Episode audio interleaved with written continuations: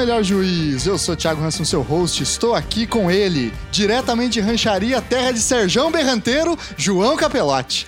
E aí, pessoal? Grande João. Faz tempo que você não vem, hein, João? Pois é, não me chama mais. Você depois veio, eu ficou na geladeira. vergonha aqui, né? Você não pagou o cachê pra participar, que você sabe que os convidados Fazer o aqui pagam pra participar, né? Uma, um caldo de Um muita jabá. exposição, né? Um jabá.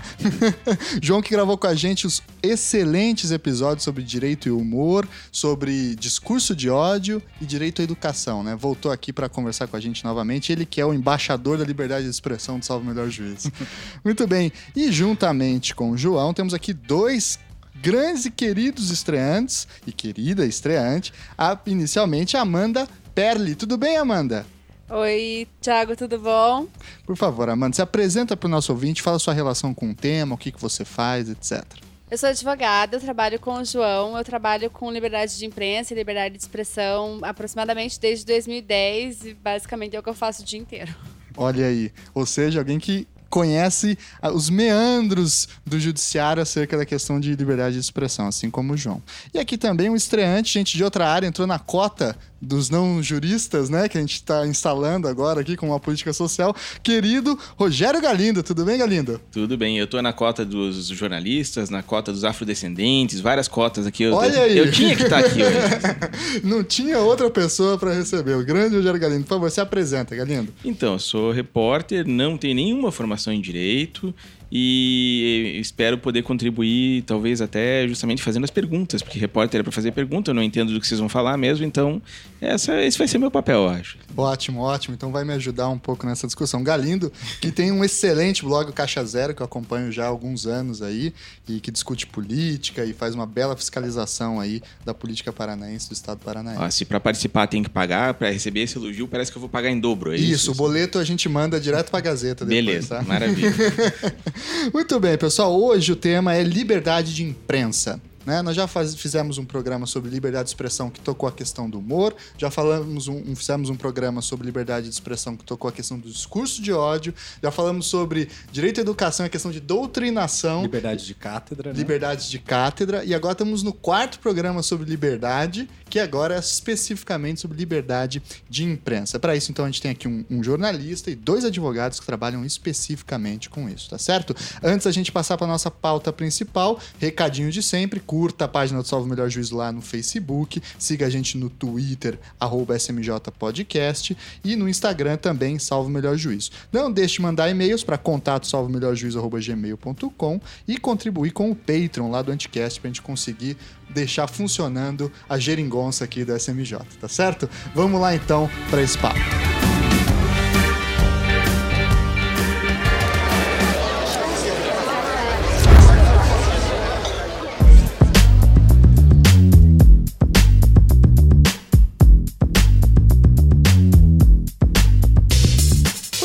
Pessoal, a liberdade de imprensa sempre foi é, tratada juridicamente na história do Ocidente, pelo menos sempre não, mas desde que a imprensa foi criada já surgiram os primeiros problemas acerca da liberdade de imprensa, né? E aqui no Brasil não é diferente, né? Desde o período da América Portuguesa, no Brasil colonial, a gente tem aí a Real Mesa Censória, que foi criada no século XVIII, que colocava vários e vários livros, sobretudo os franceses, chamadas francesias, que eram libidinosas e perigosas e radicais, eram trancafiadas e queimados, e livros que não eram permitidos serem circulados, ainda num período eh, colonial.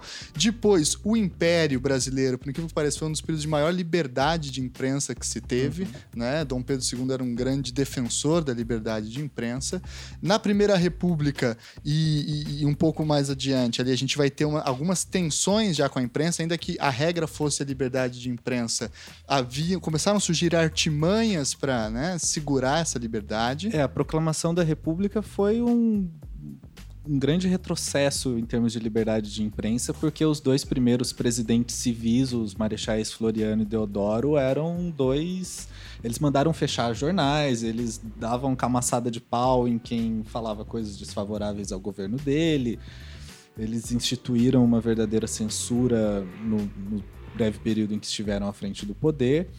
E o engraçado é que muitos intelectuais que trabalharam a favor da monarquia, parte do movimento monarquista, Quintino Bocaiúva, Rui Barbosa, eles é, acabaram sendo estando ao lado de um governo que acabou sufocando em, em, grande parte uma imprensa que tinha muito mais liberdade durante o período monárquico. Né? Sim, sim. Né, e são muito famosos os textos, seja do Rui ou de outros, né, falando justamente dessa crítica à degringolação das instituições, justamente no começo da República, especificamente a República sim, da Espada. O, ali. o Rui Barbosa tem uma obra bastante famosa a respeito da liberdade de imprensa. Né? Muito bem.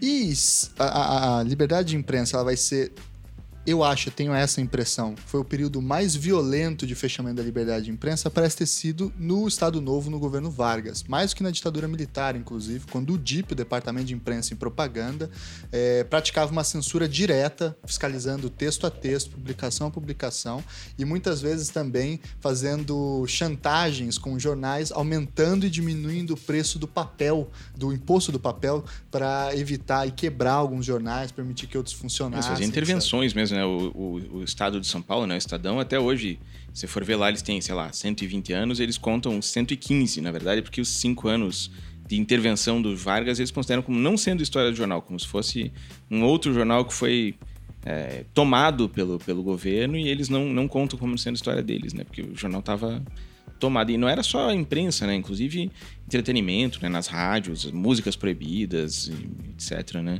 Não era só a, a informação noticiosa, né? Todo tipo de, de, informação era censurada. O humor também era censurado, né? As o... letras de música eram censuradas. Tem, são vários e vários sambas que tiveram sua letra modificada nessa época, porque o samba ainda carregava muito aquela interpretação do, do malandro, do vadio, o cara que se dá bem trabalhando pouco, etc. Essas letras com essa conotação são riscadas ou são alteradas para colocar no lugar do malandro o trabalhador, o cara que sua, né? Que acorda cedo, dorme cedo e assim assim por diante, né? E aí depois a gente tem, durante aí a, o regime militar, a partir de 64, ainda que, pelo que eu estava dando uma olhada, o começo do regime militar não houve um fechamento na imprensa tão direto, né? Ele, esse fechamento vai vir, sobretudo, anos depois, sobretudo em 68, 69, com o AI-5, etc. Que aí a gente vai ter os sensores nas redações, né? Antes a gente não vai ter essa figura dos sensores nas redações, durante o período dos anos de chumbo que a situação fica bem mais complicada. Aí surge também a lei de imprensa, né, que é de 67. 67. 67, que era, curiosamente, como toda legislação do regime militar, ela se apresentava como uma lei que estava ali para defender as liberdades públicas, mas os seus usos eram retorcidos para, na verdade, travar a liberdade pública. Né?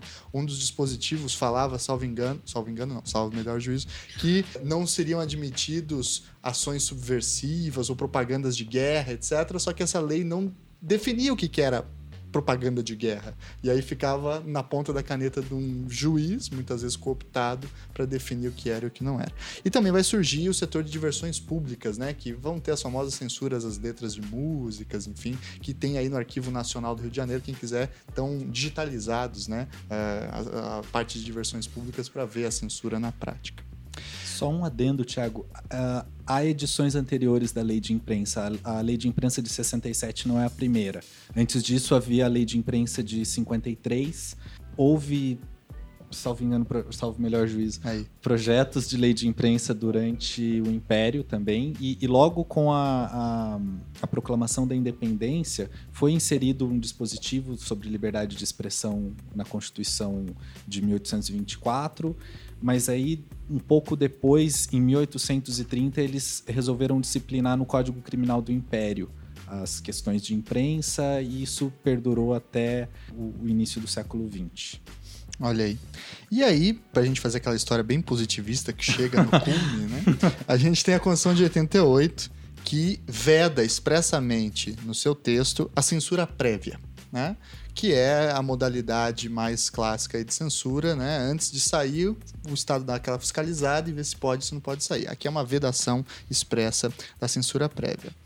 E aí, justamente com esse texto que é rígido, em termos de uma vedação absoluta da censura prévia, começou, a partir do de 88, surgirem novas artimanhas, novas, me, novos mecanismos para se aplicar a censura em algumas situações da imprensa.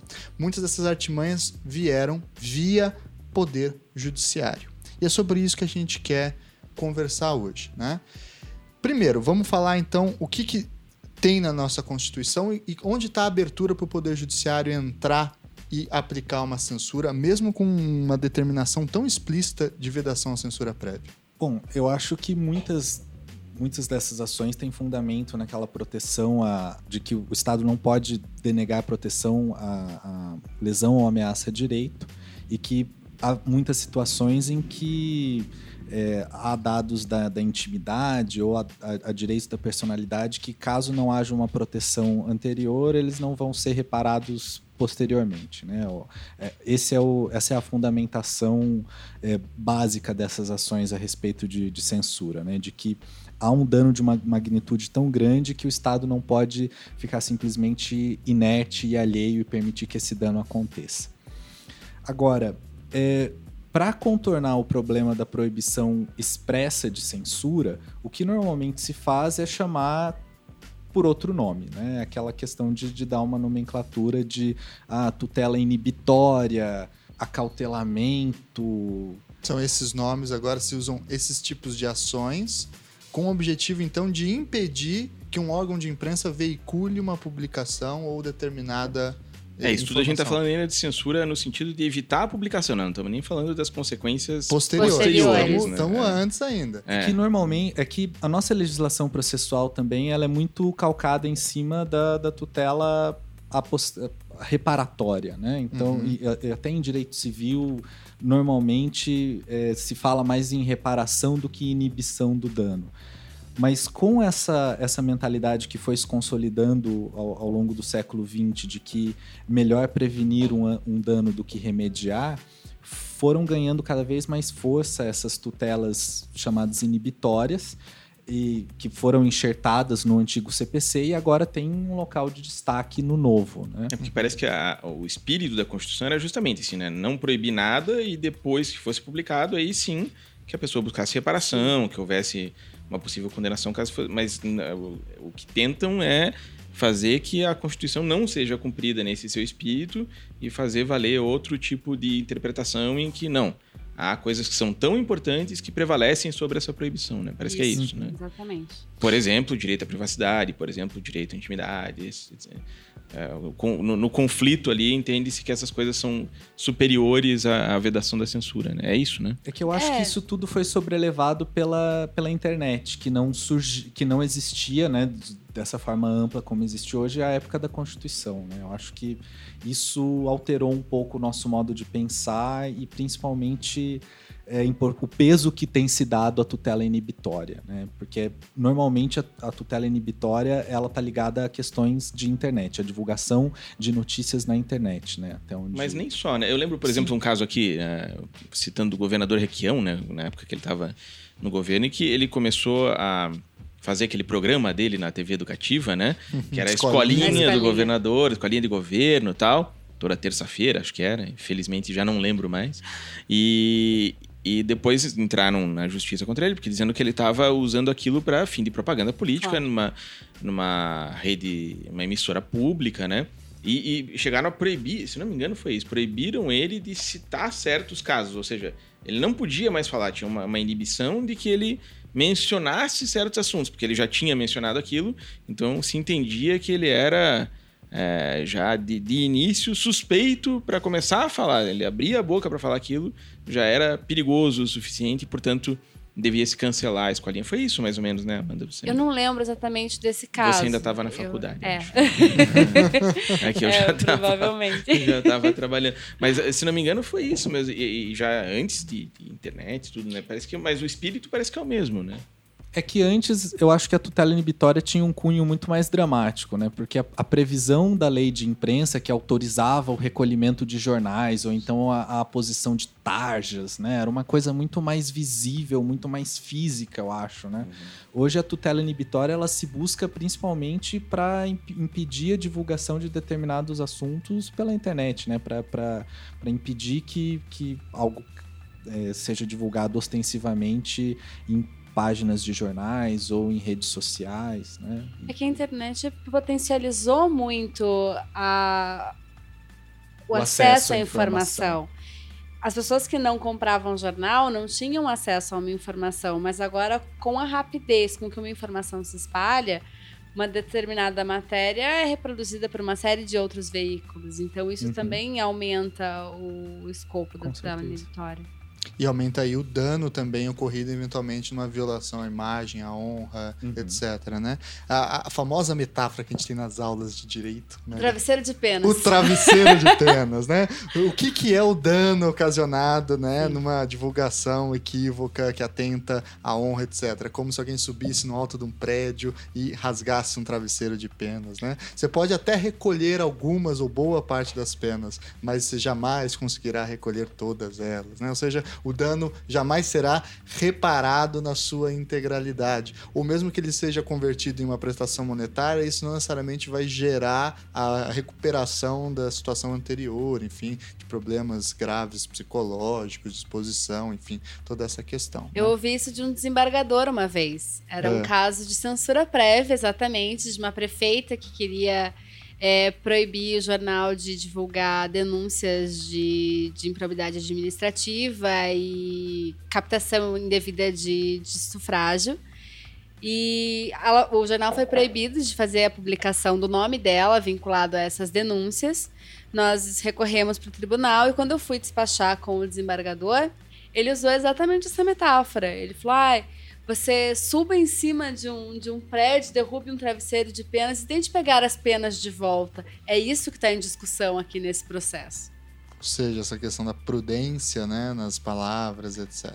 É, o problema é que essa metáfora, ela também não, não- ela não, ela tenta explicar, mas a meu ver ela não justifica, né, o problema, né? Porque, enfim, vivemos em uma sociedade livre, democrática, em que o acesso à informação tende a se expandir cada vez mais, né? E as pessoas têm que aprender a lidar mais com isso.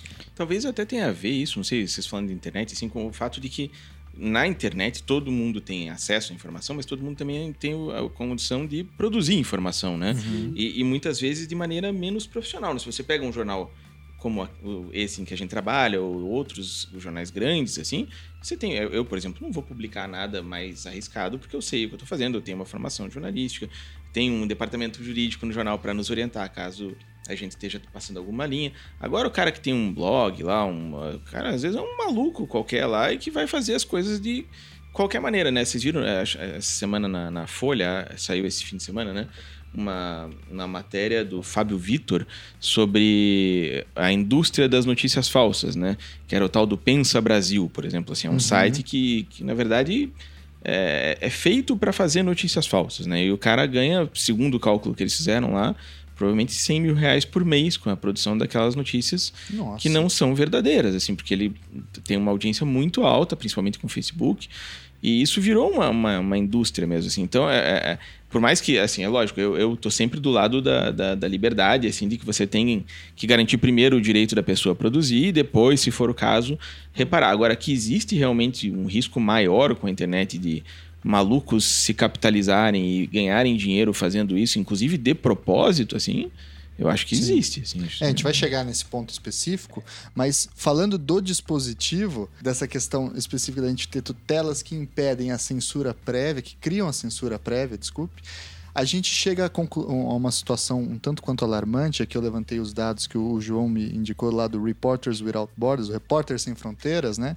De que o- o Brasil é o centésimo quarto país no índice de liberdade de imprensa do mundo. São 190, parece, países que estão ali no ranking, e o Brasil é o centésimo quarto. O primeiro colocado é a Finlândia, e o pior, o país com a menor é, é, liberdade de informação e de imprensa do mundo, eu achei que era a Coreia do Norte, tinha que cravar fácil num quiz da internet, um teste, né? E não é a Eritreia, né? A Eritreia que é o país A Coreia com- do Norte você tá difamando, vai ter até um evento lá no Rio de Janeiro agora pra provar que isso aí é tudo coisa da mídia, que lá tem Ah, é? abertura. Vai não, mesmo? vai ter, é. Não. Olha só. Acho que é na UERJ, né? É. Aí, Tá é, é, não, é verdade. Aí você vai descobrir que, que é Coreia do Norte você tava. É que a, a Caindo Coreia do numa Norte farsa, realmente não é a última, ela é a penúltima. Mas esse é um detalhe, assim, é por décimos a diferença. Mas esse é um detalhe que a gente deixa de lado. Não, é que a Eritreia é um país esfacelado por guerra civil, enfim. Nem deve ter condições- imprensa, né? Quanto exato, mais, enfim, talvez liberdade de imprensa, né? O, um outro fato é, relevante é que o Brasil é um país que tem um histórico bastante perigoso de mortes e ameaças a jornalistas, né? O ano de 2016 foram três jornalistas assassinados, em 2015 foram cinco jornalistas assassinados, em 2014 foram três jornalistas assassinados. Isso é, em assassinatos sem contar ameaças, sem contar processos, sem contar toda uma infinidade de formas que você tem, enfim, de oprimir e, e, e repreender. Você falou liberdade. de tradição, né? Isso começa lá, você falou do Império, né? Que foi um um momento de grande liberdade de expressão, o, o, segundo império, né? Porque o primeiro, o primeiro nem um pouco. foi um desastre. Inclusive tem o caso mais célebre, né? Que é o Libero Badaró, que acabou assassinado. É um jornalista, dono de um jornal, né? Assim, né? É, que contrariava o interesse do Dom Pedro I, acabou assassinado. E, e, desde lá, realmente, como você falou, infelizmente é uma tradição, né? Uma tradição é. péssima. Assim como o Brasil é campeão também assassinato de ambientalista, né? A gente tem aí uma história ruim com a questão de, de jornalistas.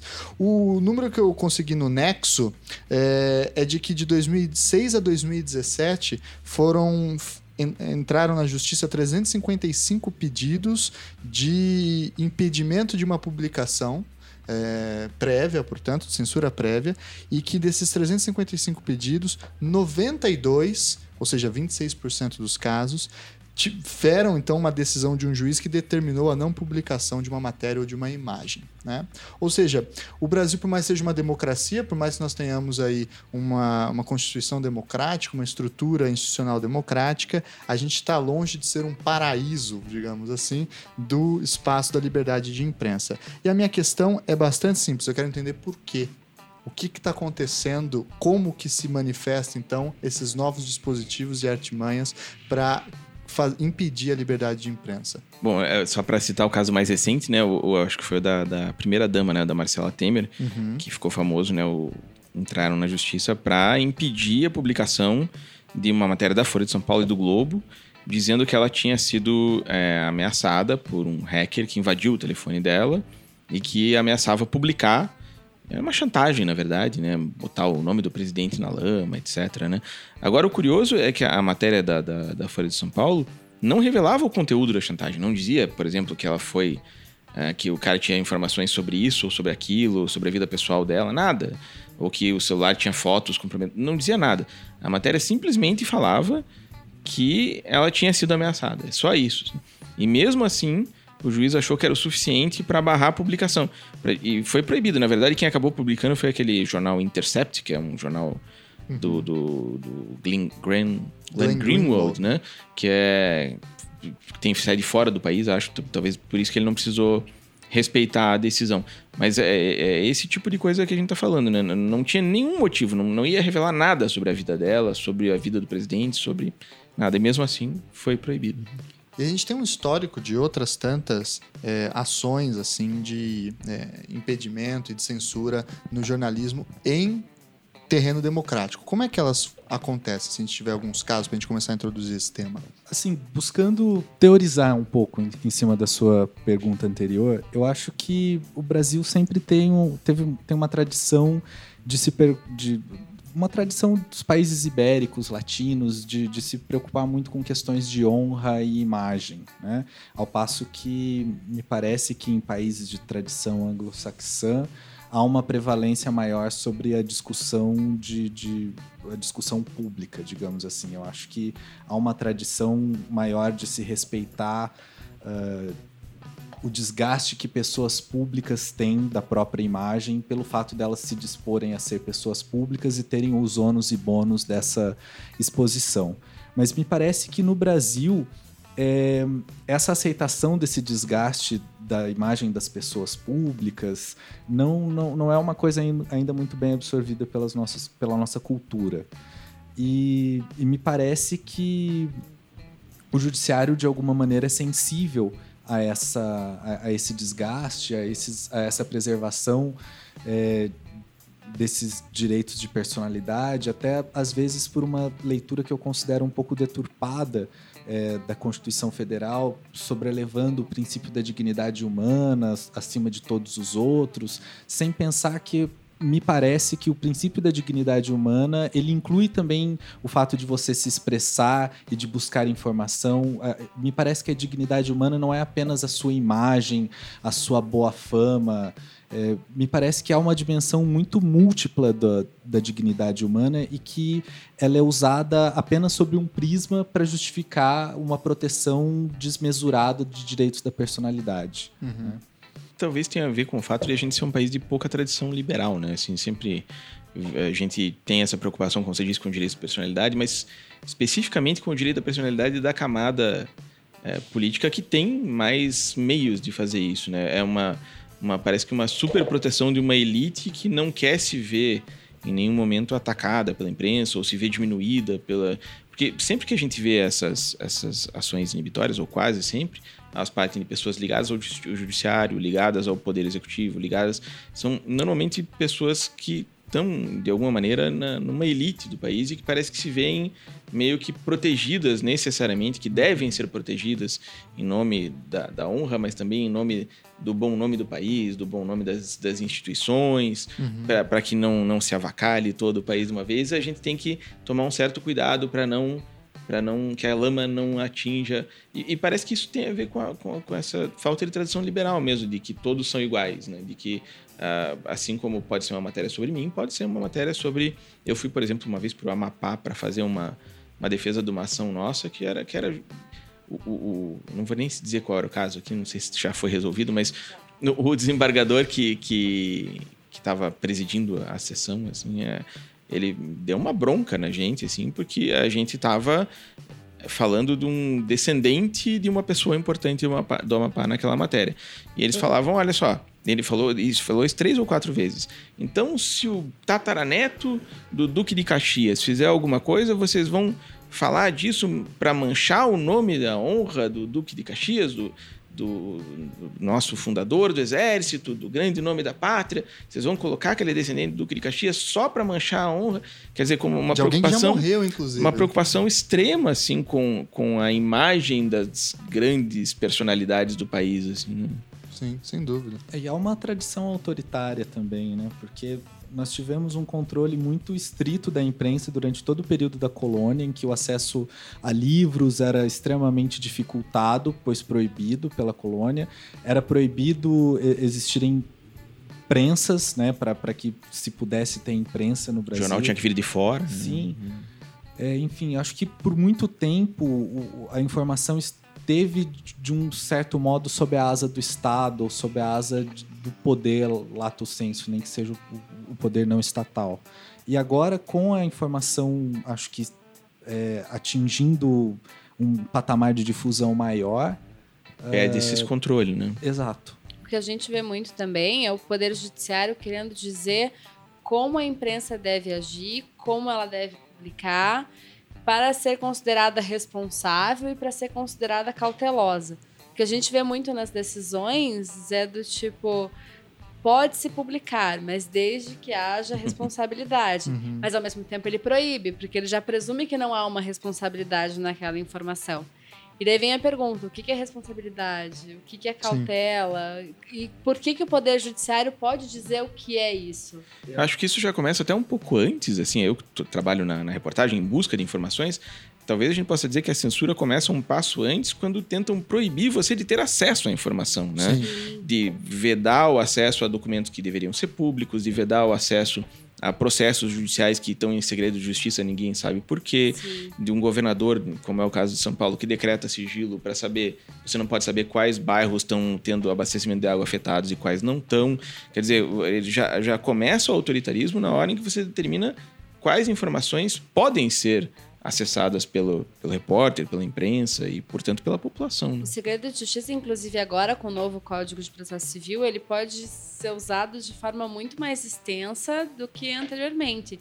Pode ser utilizado para defender a intimidade das, das partes, coisa que favorece a, a decretação do, do segredo de justiça para fins. Que deveria ser exceção, né? Que deveria ser exceção, acaba se tornando regra, dependendo de quem são as partes, dependendo de qual que é o tema do processo, coisa que não deveria acontecer.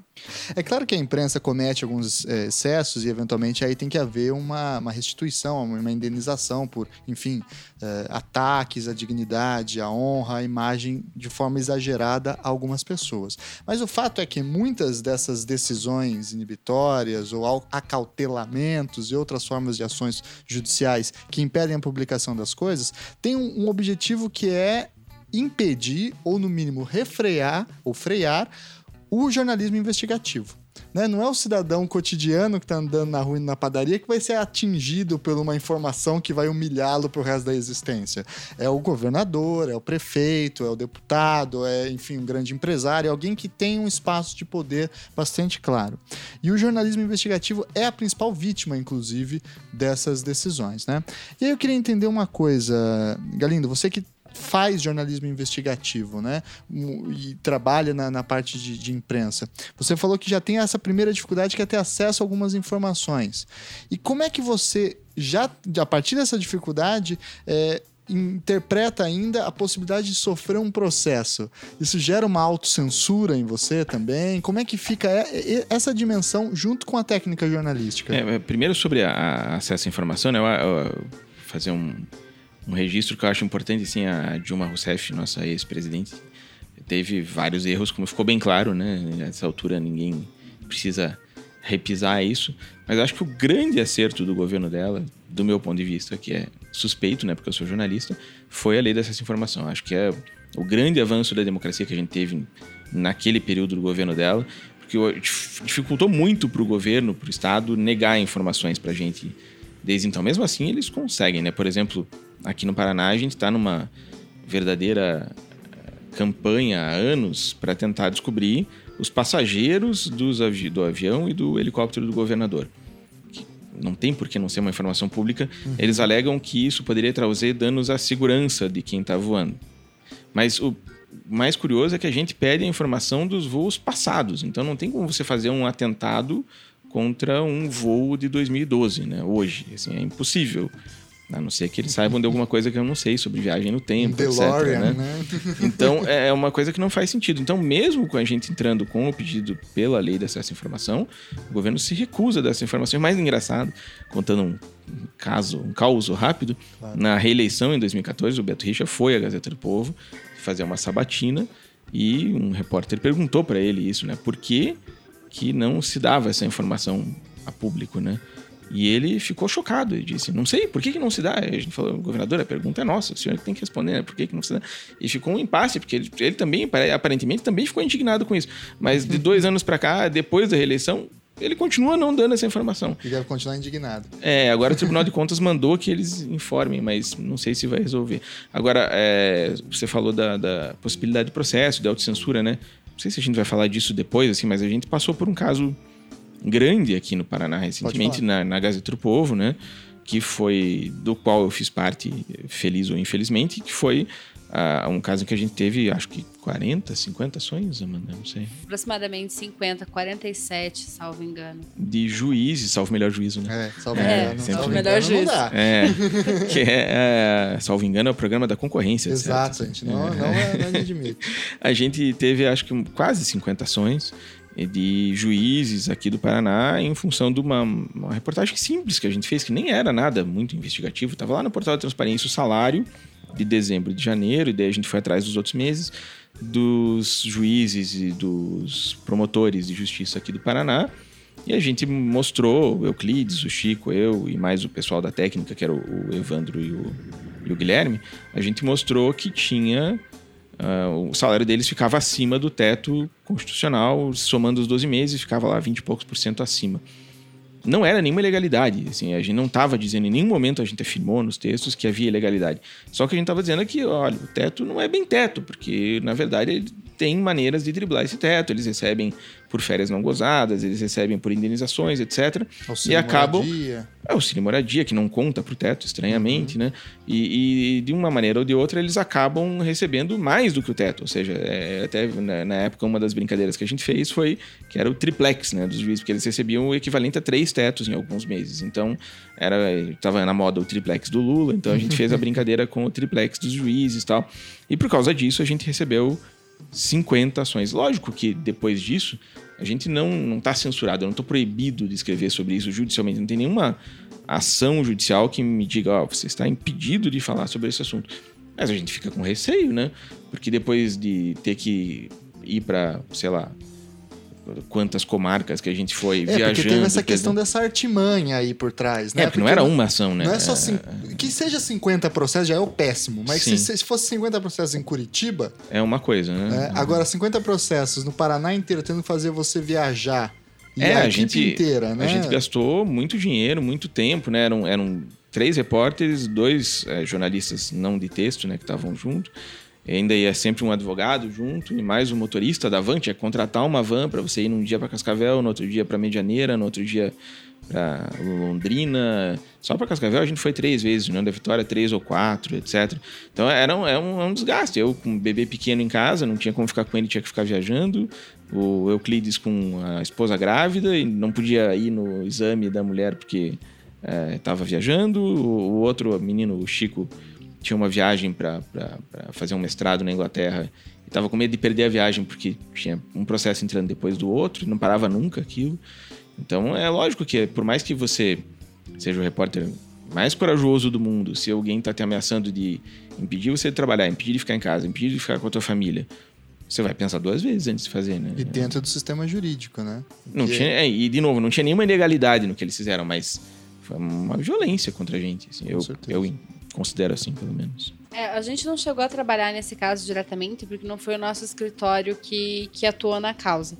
Mas a gente soube, até por, pelo nosso trabalho com a empresa em outros casos, que isso só foi revertido no Supremo Tribunal Federal, depois em sede de agravo regimental, quando a, a ministra Rosa Weber determinou a suspensão de todas as ações, até que o STF julgue se todas as ações devem continuar tramitando em cada uma das comarcas ou se elas devem ir todas para o STF para julgamento conjunto. É, o que a gente alegou foi que justamente assim, eles não podiam ficar julgando uma ação que diz respeito a eles mesmos, né? Porque todos os juízes eram citados na, na nossa matéria, era uma tabela que tinha o salário de todos eles. Então, como é que uma comarca pequena, às vezes tem dois, três juízes, um processa, o outro julga, os dois trabalham juntos, uma sala do lado do outro, vão pescar junto no fim de semana.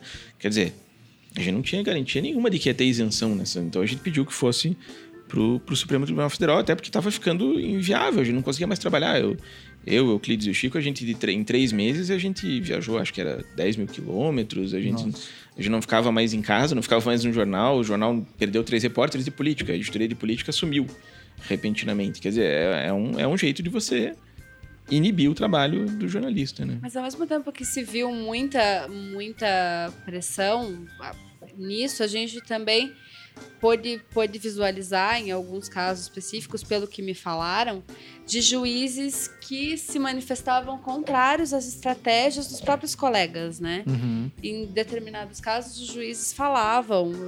Eu- recebi, recebi cópia dos despachos falando: olha, é, não en- entendo que não há abuso no direito de informação nesse caso, pois os salários dos juízes são públicos. Estava no portal da transparência. Exatamente. Gente, juízes, inclusive, defendendo a postura do. Se não me engano, teve uma juíza jornal. que se, se negou a pegar a causa, né, pra julgar. Não teve um. Se deu por impedida, assim. Eu, até onde eu sei, teve vários casos É. em relação a isso.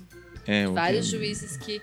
Mas aí, como alguns não têm a obrigação de dizer se, Sim. se, se não vai julgar porque é a favor ou contra, é, é difícil você, você mensurar isso. E é um expediente, esse expediente que o, o truque é que eles usavam o juizado especial, né? Então, no juizado especial você tem que ir pessoalmente. Não, não, não posso mandar a Amanda no meu lugar, né? Infelizmente, não tinha essa, essa possibilidade de eu ficar aqui trabalhando e um advogado, um procurador e tem que ir a pessoa que está sendo processada, senão você é, é já é julgado a revelia e perdeu, né? acabou. Então a gente ia perder, nosso cálculo é que se todos os juízes do Estado entrassem com essa ação, a gente ia perder, se não me engano, era 50 milhões de reais, caso todas fossem julgadas contra a gente. É, fecha o jornal, né? É, acabou. Então a gente tinha que ir. É, o único jeito que a gente tinha de salvar o jornal, de salvar o jornal de, de perder milhões de reais, era fazer esse deslocamento maluco. Teve um dia que a gente saiu daqui de manhã, a gente tava de, de noite em Ivaiporã, aí de dormiu em Guarapuava, para no dia estar em União da Vitória. Quer dizer, é, é doido isso. E, e- e virou uma coisa comum, né? Começou com a, a Igreja Universal, que fez isso com a, com a Elvira Lobato, né? A- Repórter da Folha de São Paulo. A Polícia Militar fez isso com a Globo em 2012 por causa da novela Insensato Coração. Só que no Paraná a gente teve 89 ações. E era no Brasil inteiro, né? E era no Brasil inteiro. O Congresso em Foco, aqueles sites também, isso eh, passou por um processo semelhante, né? Só que era tudo em Brasília. Que eram os super salários dos servidores em- do, do- do Senado, que eles revelaram também. Assim, teve um dia que eles puseram um- no site, assim, eles tiraram o site do ar e disseram assim, a manchete deles era o Congresso em Foco não consegue trabalhar hoje, porque estavam todos os repórteres respondendo ação naquele dia, assim, todos eles estavam em audiência. assim. É impossível, é um jeito... é, aliás, aliás, não sei, eu não, eu não sou deputado federal, assim, mas alguém tinha que apresentar alguma lei para mudar isso, né? Porque não, não, não é possível que seja tão fácil. Imagine, qualquer, qualquer reportagem que eu faço hoje sobre a Assembleia Legislativa, são 54 deputados, necessariamente eh, espalhados pelo Estado, né? Um de cada distrito, não é distrito, mas é como se fosse, né? É, cada matéria que eu fizer sobre deputado estadual, eu não vou mais conseguir trabalhar por um ano, se eles resolverem fazer isso. Não dando ideia, não tô dando ideia para ninguém.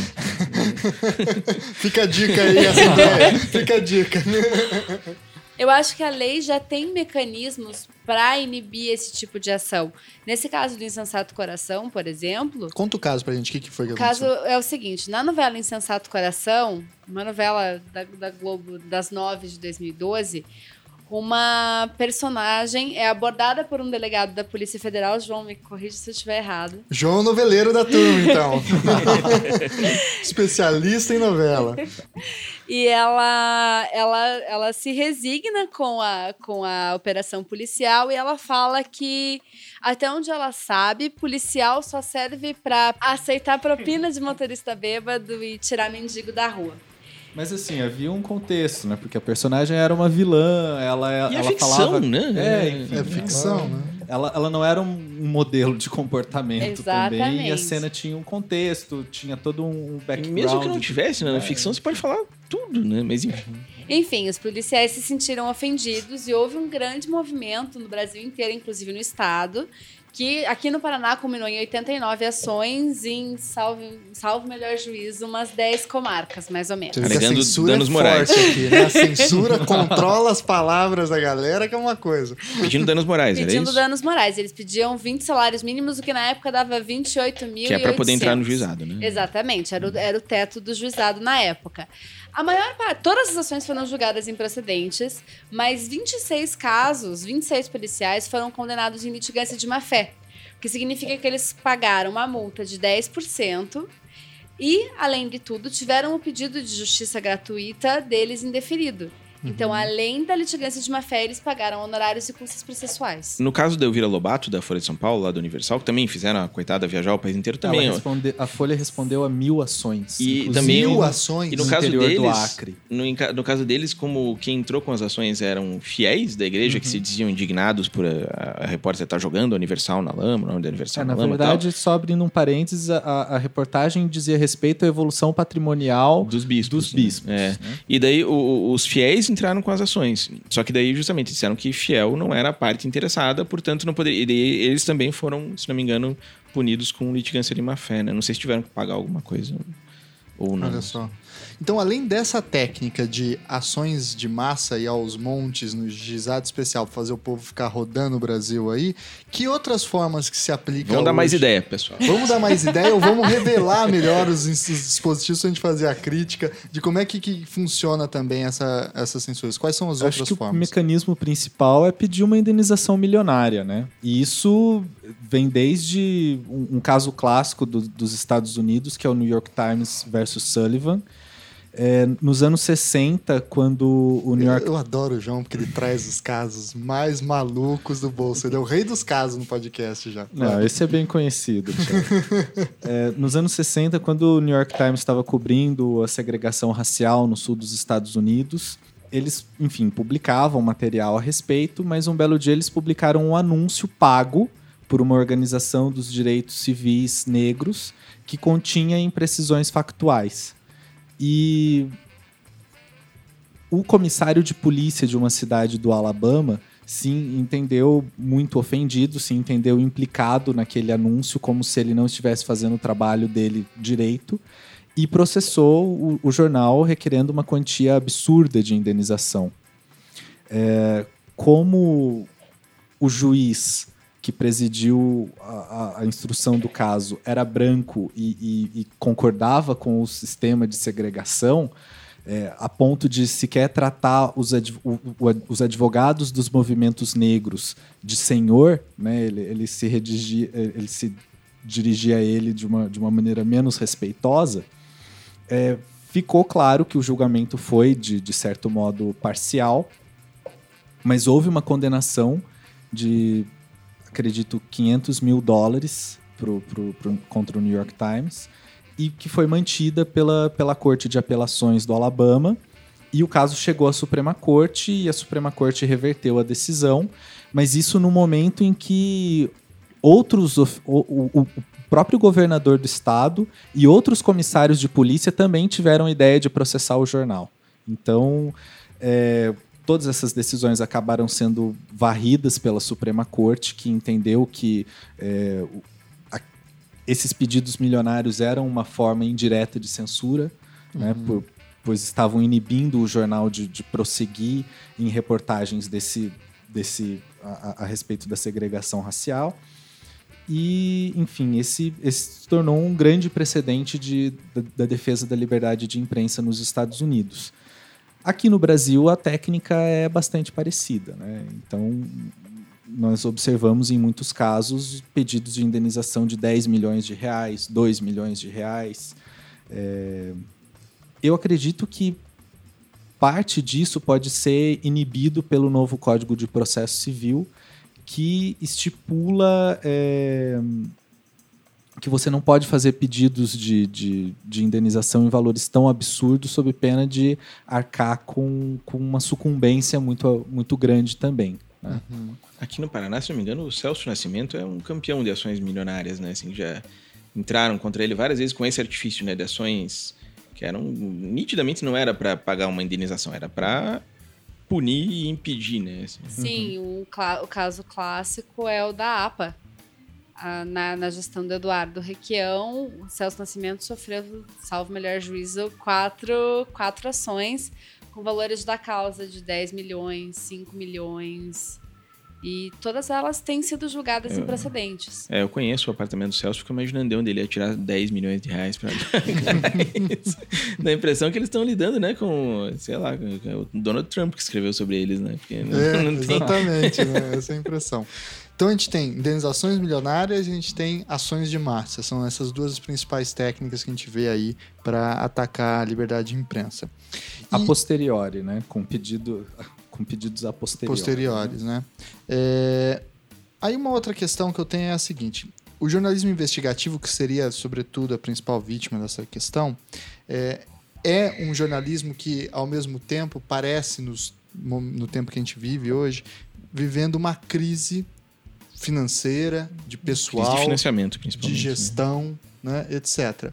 E que impede então uma apuração mais precisa dos fatos, dos eventos, e me parece que isso pode também ser uma das causas dessas ações que estão surgindo também, né? Uma falta de apuração detalhada por falta de gente ou de tempo, ou enfim, de financiamento que seja, poderia originar essa é, é, uma enxurrada de indenizações também. Então eu queria entender qual que é a relação, é, sobretudo para o Galindo, entre financiamento do jornal, entre, enfim, você ter como trabalhar como jornalista, não como hobby, mas em tempo integral, dedicado, com estrutura, e a liberdade de imprensa? Cara, eu acho que a principal divisão que a gente tem nesse caso é justamente entre jornais que têm estrutura e jornais ou jornalistas que não têm uma estrutura por trás. Por exemplo, nesse caso dos juízes a que a gente sofreu essas ações, se não fosse a Amanda, o João, se não fosse. Se bem que no caso não eram eles que estavam lá. É. Mas se não fosse a estrutura de, de jurídico que a gente tem para responder isso, eu, vamos supor que eu tivesse feito aquilo num blog pessoal, num jornal que eu e um amigo meu montamos, eu tava morto. Não é nem que eu não ia conseguir pagar a indenização, eu não ia conseguir pagar a minha defesa. Não tenho como eu pegar, parar a minha vida sem ter um salário para fazer isso e de comarca em comarca me defender durante três meses. Como é que eu vou fazer isso? Que dinheiro com que. A gente fez um cálculo lá uma vez que cada viagem daquelas custava 25 mil reais. Cada viagem para ir para uma comarca, porque você tinha que pagar hotel para todo mundo, a van, gasolina, o cara que dirigia, pagar o advogado, as nossas horas a gente computou assim, cada viagem saía 25 mil reais. Um cara que faça um blog por conta própria tá morto, acabou. Assim, primeira ação dessa que acontecer, acabou. Não tem. Então, assim, isso a, a primeira inibição que isso causa é de você é, acabar com o jornalismo independente, assim, você jornalismo investigativo independente, digamos assim. Hoje você tem algumas iniciativas muito louváveis, até parece que você tinha previsto falar aí de uma delas que é o Livre.jor, né? Mas tem outras, tem o Nexo que você também citou, tem a Pública que é um trabalho bem sério, bacana. Tem várias iniciativas desse tipo surgindo, só que o grande risco que esse pessoal tem é esse, assim, a primeira vez que eles tiverem um baque como a gente teve, a Gazeta do Povo tem um departamento jurídico, tem estrutura para aguentar uma coisa desse. Quem não tem? Pois é. Não tem, não acabou, não tem. Então, assim, o, o, o jornalismo investigativo sofre uma restrição grande que fica restrito a, a esses grandes veículos que tem como bancar e, e- e se segurar numa situação dessa. E ainda dentro dessa discussão, vamos falar sobre o jornalismo investigativo hoje, né? No, no- no ano 2017, enfim, nesses últimos tempos, né? Que o, jornali, o livre.jor, você disse, né, João? A principal trabalho deles é analisar diários oficiais e fiscalizar eh, as publicações do próprio Estado. É, ler, você lê o Diário Oficial. Nem a pau. Quem lê? Quem lê o diário oficial, né? Só os três lá. é. grande parte da, da- do mote do, do livre Jor e da, da, da inteligência deles é que, justamente por conta do princípio da publicidade, né, que, que rege o direito administrativo, o direito constitucional, o Estado tem que dar publicidade de seus atos, ele dá. Mas aí as pessoas normalmente não prestam atenção nessa publicidade, né? Elas. é, o- Porque o não dia- tem como também, né? O sujeito Exato. parar a vida dele para fazer isso todo dia. O diário oficial, a, a informação que consta ali, ela se presume pública e publicada e, e, e danou-se você que não, não leu, né? Aí o que essas pessoas fazem é ler com atenção tudo que se publica no- no- nos diários oficiais, de- em âmbito estadual, nacional, e levar para um, um- canal que as pessoas têm acesso efetivo, né? que é a, a grande imprensa ou o próprio blog deles. Né? E que é gratuito, né? Além de tudo. É gratuito. Eles fazem isso voluntariamente. São três jornalistas, né? O Rafael Martins, o Zé Lázaro e o Alex Ribeiro. Eles, eles- todos eles têm outros empregos. Eles fazem isso nas horas vagas, não ganham nada por isso. Agora, na- durante a eleição, eles fizeram um acordo lá com a Gazeta para fazer algumas matérias pra gente e, e foram pagos por isso. Mas, em geral, no, no dia a dia, eles fazem isso como hobby. O que é coisa de louco, né? Ter como Sim. hobby ler o Diário Oficial é coisa de É maluco. coisa né? de maluco mesmo. Mas aí o interessante é que, lendo e procurando, escavando esses diários oficiais, eles encontram informações escabrosas, né? Então, a quantidade que o, o chefe de Estado eh, despende para comprar sorvete, né? Isso acaba, acaba gerando informação de interesse público justamente por, por questionar o uso que essas autoridades fazem do dinheiro público. É que né? lance do picolé do Temer foi deles? Do livro.jor? Não, acho que não. Mas teve aqui no Paraná uma muito parecida sobre o valor que a Assembleia gastava em cafezinho e café para os deputados. É, e todo tipo de decreto, às vezes tem coisas maiores também, né? Que tem essas, essas minúcias, mas às vezes tem. Eles descobrem coisas grandes mesmo, lá de milhões de reais gastos de maneira. É, não oculta propriamente, né? Porque tá lá, que nem você disse, né? Dá-se por publicado e pronto. Mas é, mesmo nós, repórteres que estamos em redação, a gente não tava sabendo daquilo. Pois é. Se não fosse por eles, a gente não ia saber. E aí que eu acho que é interessante, porque, por exemplo, a gente tem um mundaréu de informação. Por exemplo, o Diário Oficial é um diário imenso que ninguém consegue ler um- o diário o- do dia. Até porque tem o Diário Oficial do Paraná, do município, Sim. da União, do Senado, da Câmara. É impossível. É né? impossível. E ele é imenso, né? Ele é, É muito. chato. É chato. Uma, uma pessoa que se coloque disposta e fala assim, não, vou ler o diário inteiro, acho que não consegue, até porque ele é muito longo também, enfim. Então a gente tem um mundaréu Ia cometer suicídio em três semanas também. Com certeza. Depressão é Foi graças à investigação sim- similar a essa, né? Graças à leitura de, de diários oficiais que, que se descobriu um grandíssimo esquema de corrupção no Paraná, né? Que é o caso dos diários secretos. que é um, um símbolo do jornalismo investigativo local aqui, né? E brasileiro, né? E foi aqui da, da Gazeta, né? Da Gazeta e da TV, né? Da RPC, Da né? RPC. Começou na, na RPC e depois a Gazeta entrou junto e é o único prêmio ESSO nacional que nós temos no jornalismo local que temos que valorizar. Olha aí. Ainda mais que o ESSO acabou, né? Então vai continuar sendo único para todos os tempos. E aí, eu tenho essa questão que é, é, dentro dessa do jornalismo investigativo, como é que a gente consegue ver o limite ou quando o jornalista está invadindo ou está extravasando a sua ação de liberdade de imprensa? O João mandou para mim a ideia de falar sobre diligência investigativa, né? Enfim, quando é que até onde vai a proteção da liberdade de imprensa de acordo com os nossos tribunais, de acordo com o nosso direito? Onde está a proteção dele? Para mim, o foco é o interesse público. Se há interesse público no tema que está sendo tratado, a discussão é completamente diferente. E a partir daí, a- o STJ fixou três pontos principais para se avaliar se houve cautela do veículo ou não. Deixa eu anotar aqui. A, a primeira delas é as fontes, o que embasou aquele, aquele conteúdo jornalístico. Foram fontes fidedignas, foram documentos oficiais, foram autoridades públicas. É, a cautela na apuração da informação, exatamente desse ponto de vista investigativo. O que, que o jornalista fez para apurar se aquelas informações que vieram de documentos, fontes ou autoridades são efetivamente verdadeiras. E, por último, a oitiva de todas as partes.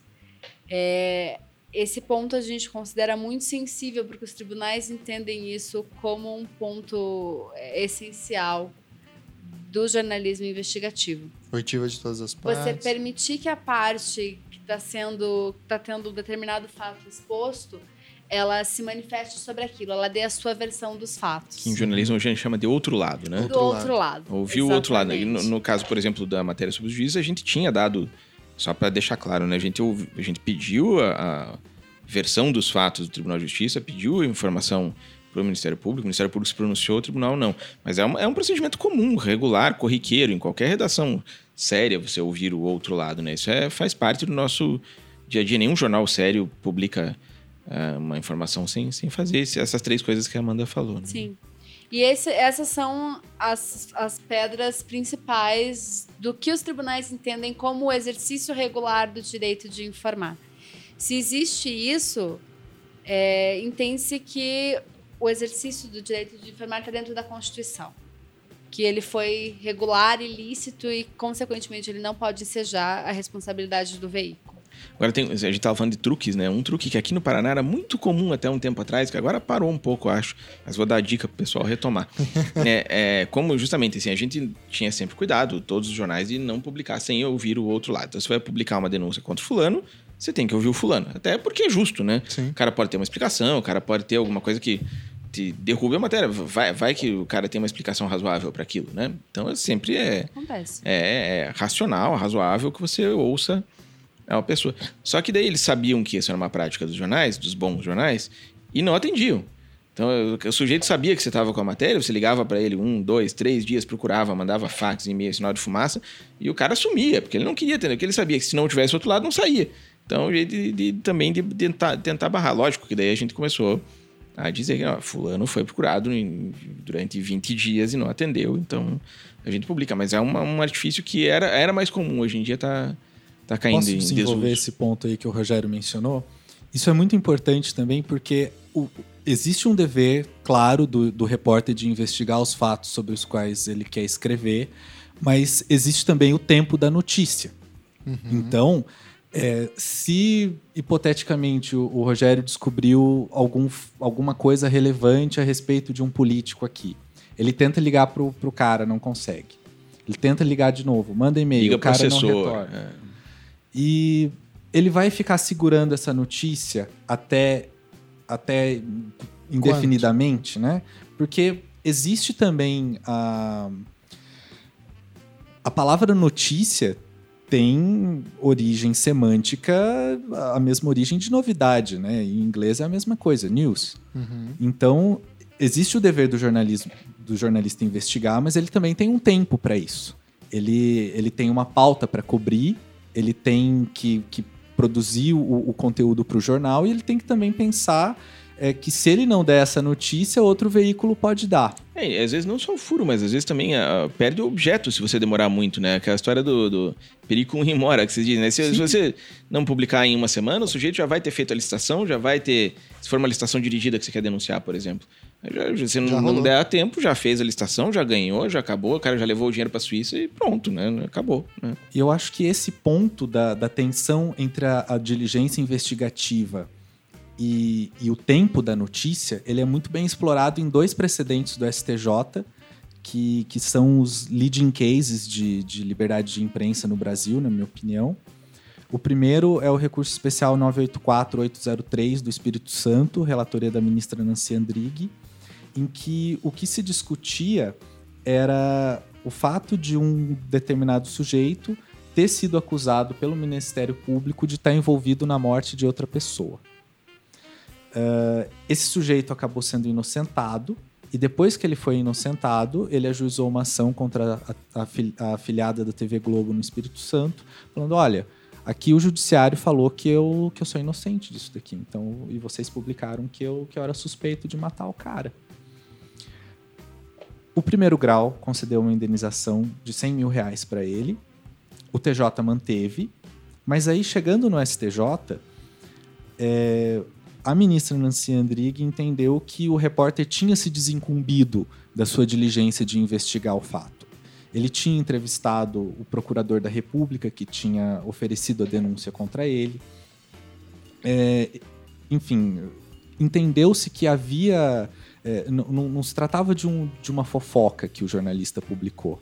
Ele investigou os fatos, afirmou que a pessoa era suspeita de participar de um, de um enfim, de, de ilícitos e entendeu que o que foi publicado era exatamente a suspeita dele participar, não o fato dele ser culpado. Né? A TV não falou que o cara é o assassino, ele Sim, falou que é é o- suspeito. de- Aí, né, toda, todo o uso que o jornalismo faz do suposto, teria feito, teria participado, né, esses, esses verbos. Segundo a que- investigação, segundo a promotoria, né? Exato. O uso do tempo verbal também, o teria feito, teria praticado. É, isso também aparece de uma maneira muito clara no recurso especial 680794 do Paraná, relatoria do ministro Luiz Felipe Salomão, que trata do funcionário de um funcionário da Câmara de Ponta Grossa que teria batido o carro da prefeitura bêbado depois de sair de um churrasco regado a uísque. É, esse sujeito foi inocentado numa sindicância administrativa posterior e também com essa, com essa decisão em mãos procurou o judiciário. Ele perdeu em primeiro grau, o TJ reformou a sentença, subiu para o STJ, o STJ também entendeu que o jornalista tinha investigado a contento é, os fatos, pois, pois era incontroverso que ele havia consumido quantidades cavalares de uísque, era incontroverso também que o carro da prefeitura estava é, amassado, e o fato dele ter sido ab- absolvido na, na sindicância administrativa não retirava a investigação que o repórter tinha feito e, e que, por mais singelo que fosse o fato, havia interesse público envolvido ali, né? Era o carro da prefeitura, era, era dinheiro público, ele era um funcionário público. E o voto do ministro Luiz Felipe Salomão, ele aborda esse explicitamente essa questão de que informação velha não vira notícia. Então, caso o jornal tivesse esperado o desenrolar de toda a sindicância administrativa para publicar esse fato, hum. esse fato não seria mais notícia, Sim. seria um fato histórico já. Né? Então, não haveria o interesse da coletividade em saber aquilo ou mesmo em cobrar as providências das pessoas responsáveis. Então, a gente pode entender que é, um jornalismo que é protegido pela liberdade de imprensa é um procedimento, na verdade. O que tem que ser garantido e o que tem que ser demonstrado pelo jornalista também é o procedimento. Tentou falar com o outro lado, tentou, revelou, as, é, não precisa revelar as fontes, né? Mas falou com as fontes, observou, enfim, o. O, o interesse a, público, né? Que interesse é o público, né? apurou a situação, etc. Pode ser que no fim das contas foi tudo um grande engano. Mas se ele seguiu o caminho correto, ele tem que ser então resguardado é, da sua Acho prática. que a comparação com o procedimento é, é justa e é a mesma coisa com o judiciário também. Às vezes um juiz pode condenar alguém com o conjunto probatório que ele tinha naquele momento, é, era o que ele tinha que fazer mesmo. Depois o sujeito consegue uma nova prova, é inocentado, prova a inocência dele, mas no momento o conjunto probatório levava aquela conclusão. Você não tem como é, escapado da realidade que é possível de você conhecer. O ponto é se você tentou conhecer essa realidade o mais fundo possível, né? Porque aí, a partir dentro desse procedimento, a gente consegue construir, digamos assim, uma verdade factual provisória. Né? É sempre provisória, nunca vai ser a verdade definitiva. Como ciência, né? Ciência trabalha assim. Exato, mas você tem uma verdade factual provisória. O que é muito diferente de algo que o Galindo já indicou no começo, que são é, pulverização desses blogs em todos os espectros ideológicos, políticos, enfim, não só de blog, mas de canal de YouTube, de podcasts, né, de enfim, de uma infinidade que não se importa com a qualidade do argumento, mas quer justamente construir o impacto mais direto possível com uma notícia bombástica. Quer ganhar a briga, né? Quer ganhar a briga, é. né? Que aí, enfim, desde o ano passado essa dimensão ficou conhecida como pós-verdade, pós o post-truth lá, né? Aí é justamente sobre esse ponto que eu quero entender, porque num primeiro momento, o que se apresentou foi que a internet ia aumentar a potencialidade da liberdade de imprensa. Né? Todo mundo ia poder fazer o seu blog, todo mundo ia poder fazer o seu canal de televisão no YouTube, todo mundo ia poder fazer a sua estação de rádio com o podcast, então a liberdade ia ser chegar perto do absurdo, do absoluto e assim por diante. Mas o que a gente vai vendo é que, em alguma medida, esses desenrolares dos acontecimentos estão mostrando que o que está acontecendo é um fechamento é, da qualidade da informação e da própria liberdade de imprensa em virtude da figura desses blogs. Os principais, por exemplo, principais não sei, mas um dos grandes inimigos da imprensa que a gente tem hoje no mundo é o Trump né? Que ataca abertamente a imprensa chamando ela de fake news, né? E que é o rei da pós-verdade, né? E é, é o rei da pós-verdade. Ele é a manifestação absoluta da pós-verdade, né? Que é o acredite em mim, vai dar certo, eu vou fazer é. um muro, né? É, o, você viu esse fim de semana que ele, sábado, né? Ele foi pra, pra TV, acho, e disse assim: "Vocês viram o que tá acontecendo ontem à noite na Suécia?"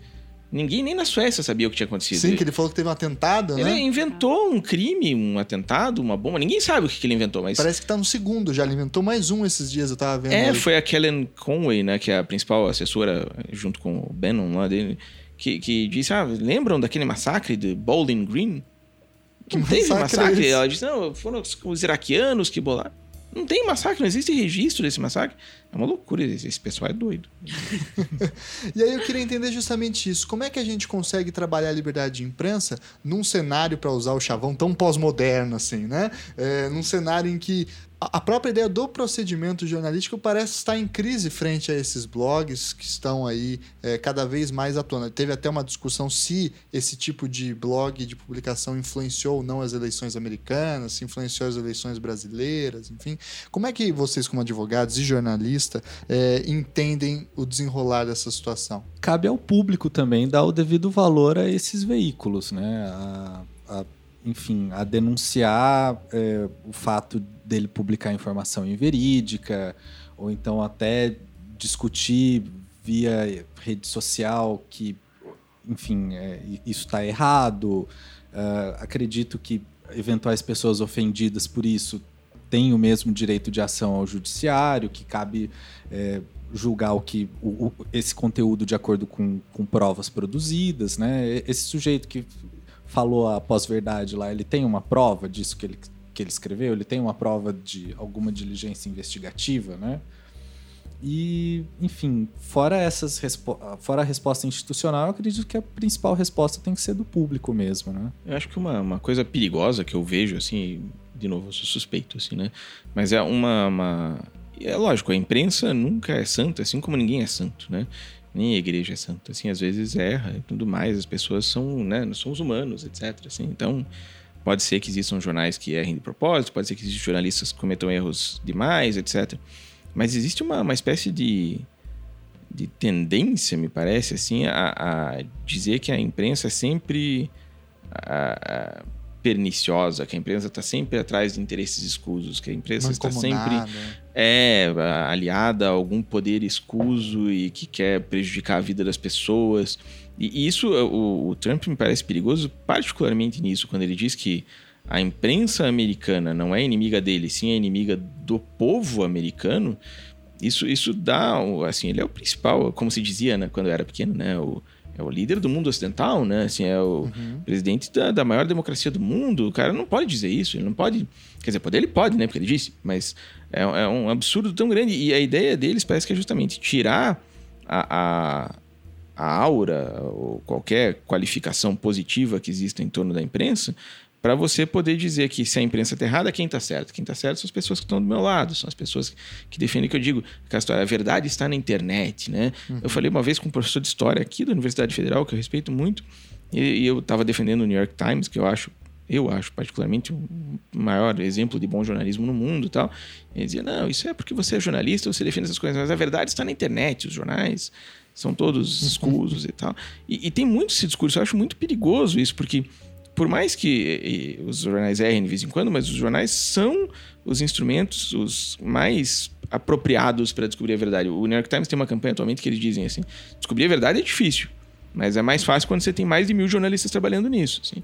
E, e, é verdade, assim, os jornais são a, a, o segmento da população, um instrumento mais acostumado a seguir esses procedimentos que a gente está dizendo que são corretos. Assim como cientistas são as pessoas mais apropriadas para fazer ciência, jornalistas são as pessoas mais adequadas para fazer jornalismo, sabem como fazer, procuram outro lado, procuram as provas, sabem quais são as fontes fidedignas, quais, conhecem a legislação, conhecem o trabalho. E a partir do momento que você diz que não, que isso tudo não vale nada e que o sujeito que escreve o blog ali do lado é melhor do que aquilo porque ele não está seguindo a, a orientação de interesses escusos dos empresários, etc. Assim, você está, na verdade, é, promovendo um serviço. Você está dizendo que é tudo igual, quando não é. Não é. Não é mesmo. Não é assim, um cientista formado, um biólogo formado, não é a mesma coisa que eu. Se eu for ver lá o gramado da minha casa, ele vai ver coisas que eu não vejo, assim, ele, porque ele está treinado para aquilo. E eu acho que é, essa campanha contra a imprensa é, é uma coisa muito perigosa. A campanha do Trump, particularmente contra a imprensa, me parece particularmente danosa para a nossa profissão e para o nosso mundo. E não é só lá, né? No Maduro, na Venezuela, o Erdogan na Turquia, que acho que é o cenário mais catastrófico Sim. dos maiores países, os países mais. Mas eles, o pessoal sabe que é doido, né? O é. presidente dos Estados Unidos esperava que fosse uma pessoa sã, né? Ah, mas aí é, é. que você não acompanhou a, campanha, então, meu lindo. aí eu queria eh, pensar uma outra coisa que é o seguinte. Desculpa o libelo aqui, mas é que me empolguei. não, eu sou a favor. É. É, eu sempre penso o seguinte essa questão da, da pós-verdade, desses microblogs que acabam atacando, inventando, inventando mesmo notícias. Hoje eu estava vendo que foi compartilhado mais de 60 mil vezes uma informação falsa de que o presidente do Banco é, Mundial teria falado que o Temer está jogando no fora, Sim. tudo no lixo. que Ah, o filho do Lula é dono da Friboi, da, da Van, de tudo, né? E aí cria-se essas coisas, e aí está voltando a surgir cada vez mais uma discussão que não sei se chegou a deixar o cenário, que é o direito à verdade factual. Né? E isso está começando a se apresentar em algumas manifestações, por exemplo, no Google e no Facebook, que estão começando a se movimentar nesse sentido, para criar um corpo de auditoria jornalística, para aí colocar um, um trigger, né? colocar uma bandeirinha nos sites que tem histórico de notícias falsas. E aí o leitor, quando está no Facebook ou no, no, Google, já sabe, ó, esse site aqui normalmente tem é, notícias falsas. Isso já começou um pouco na Wikipedia, né? Quando eles proibiram certas pessoas de mexer nos artigos, fecharam certos artigos, que as pessoas usavam para isso também, né? Para disseminar, Atacar, né? é, disseminar informação falsa. Mas aí eu devolvo. Isso não é um atentado à liberdade de imprensa também? Se você é um jornal pequeno, eventualmente, e está revelando alguma coisa, chegou um furo para você, você está tentando demonstrar, só que você é um blog, você não é uma grande imprensa, enfim. E aquilo pode gerar em você um trigger warning, ou te colocar. Enfim, isso também não pode ser utilizado como uma forma de opressão? Como vocês enxergam isso? Me parece que informação se combate com informação. É. Então, uma informação falsa deve ser rebatida como informação verdadeira. Um veículo de comunicação pequeno que transmite informações verdadeiras, pelo menos pelo que você está me falando, não teria esse, esse trigger de Uhum. descrédito, vamos colocar assim, entre aspas. Então, me parece que não. Eu não vejo essa opressão de forma tão clara assim. Mas, por exemplo, a empresa Facebook ou Google pode fazer essa Ah, discriminação? Aí não é um atentado à liberdade de imprensa, essa Ah, discriminação? se eles começarem a fazer isso, sim, é, mas até agora eu, eu imagino, eu acho muito perigoso o Facebook e o Google terem o poder que tem de monopólio No hoje. geral, né? né? É, porque eles podem fazer o Facebook hoje, se quiser fazer seleção de informações que chegam a você, eles fazem, né? O Google é a mesma coisa. Isso eu acho muito perigoso, assim, acho que eles têm um poder muito grande nas mãos. Até eu acho, eu acho tão bobo quando as pessoas insistem hoje nessa história, né? É, essas campanhas contra a Rede Globo e tal. A Globo perto do Facebook hoje é tão pequenininha, né? Se você for ver assim perto do Google, assim, o mundo mudou tanto, assim, é, é- e as pessoas continuam preocupadas, assim, como se fosse nos anos 80, né? Mas não, que a Globo seja desprezível, acho que é uma, uma, é uma das maiores emissoras do mundo, etc. Assim, tem poder de, de, de fogo muito grande. Mas, mas as coisas que são realmente assustadoras, assim, hoje, são esses monopólios de comunicação que decidem o que você vê e o que você não vê. O Facebook e o Google, principalmente, assim.